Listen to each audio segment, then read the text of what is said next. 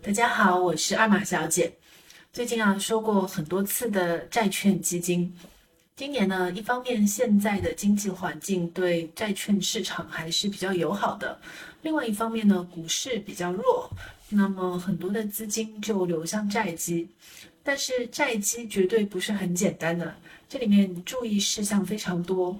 比如同样名字叫某某债基，但是它们之间的波动可能差别很大。有一些呢是纯债基金，就是它的持仓里面没有任何股票这些资产的纯债基金的波动通常是比较低的。但是呢，也有一些弹性很高的债券类的产品，比如一般我们说的固收加，这里面呢它会带一些股票的仓位，百分之二十或者更高百分之三十。这些产品里面有一些股票的仓位，那么它的收益一般。是会高一些。我们知道，纯债基金目前收益一年有百分之三到百分之四就不错了。固收加呢，它因为有股票，所以它的收益可能会更高一些，但是波动往往也会比较大，甚至在股市不太好的时候也会掉进坑里面。所以呢，大家在选。这类产品的时候，一定要知道自己想要的是什么。就像你找男朋友，又帅又多金，脾气又好又专一，这些条件一般是不可能同时存在的，你只能做一些取舍。所以呢，我们要学会去看这里面的一些基础的信息。我举个例子啊，有一支现在这两年很受关注的固收加产品，名字呢我就不说了。我们来看一下这只基金的历史业绩是非常不错的，过去三年它的收益率超过了百分之九十，听起来非常的惊人。因为实际上过去三年很多的股票基金的业绩也达不到这么高，所以呢就让人很好奇，基金经理他是怎么做到这么高收益的，并且在这个过程里面，这个基金的风险到底有多大？我们一般呢要看三个比较主要的指标。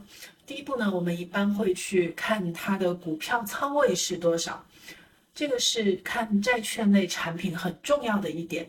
我刚刚说的这只业绩很好的基金，它的股票仓位呢，过去长期是保持在百分之二十左右，最近几年的变动都比较小。一般来说啊，这类产品股票仓位百分之二十是一个上限，所以基金经理基本上是顶格配置股票资产的，偶尔呢小幅的调整一下股票的仓位。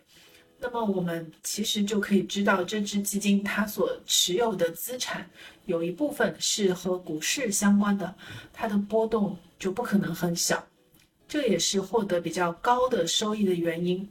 如果你只是想买那种超级稳定、不能有什么波动的那种债券产品，这个就不太适合你。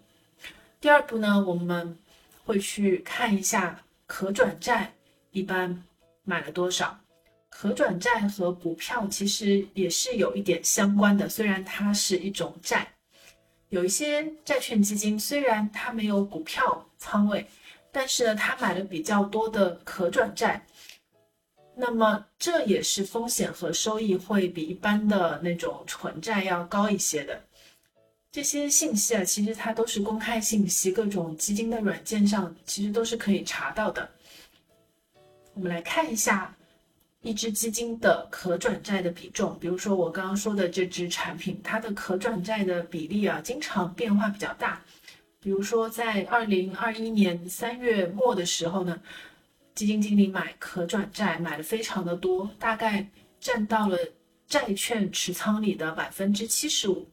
但是呢到了二零二一年年底的时候，它的可转债占到债券持仓的比例大概就只有百分之三十二左右了。二零二二年年中的时候，可转债占比又是超过了百分之五十。但是呢，到了今年，它的可转债占比又下降了。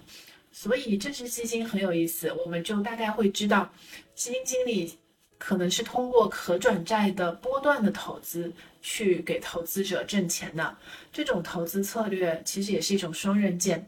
水平很高的基金经理，当然他是可以造就很高的超额收益的，但是水平不高的基金经理可能就是风险了。所以呢，我们也可以看出来，百分之二十的这个股票仓位啊，再加上比较高的可转债的持仓，那么像这样的一个债券基金，它的波动也是不会很小的。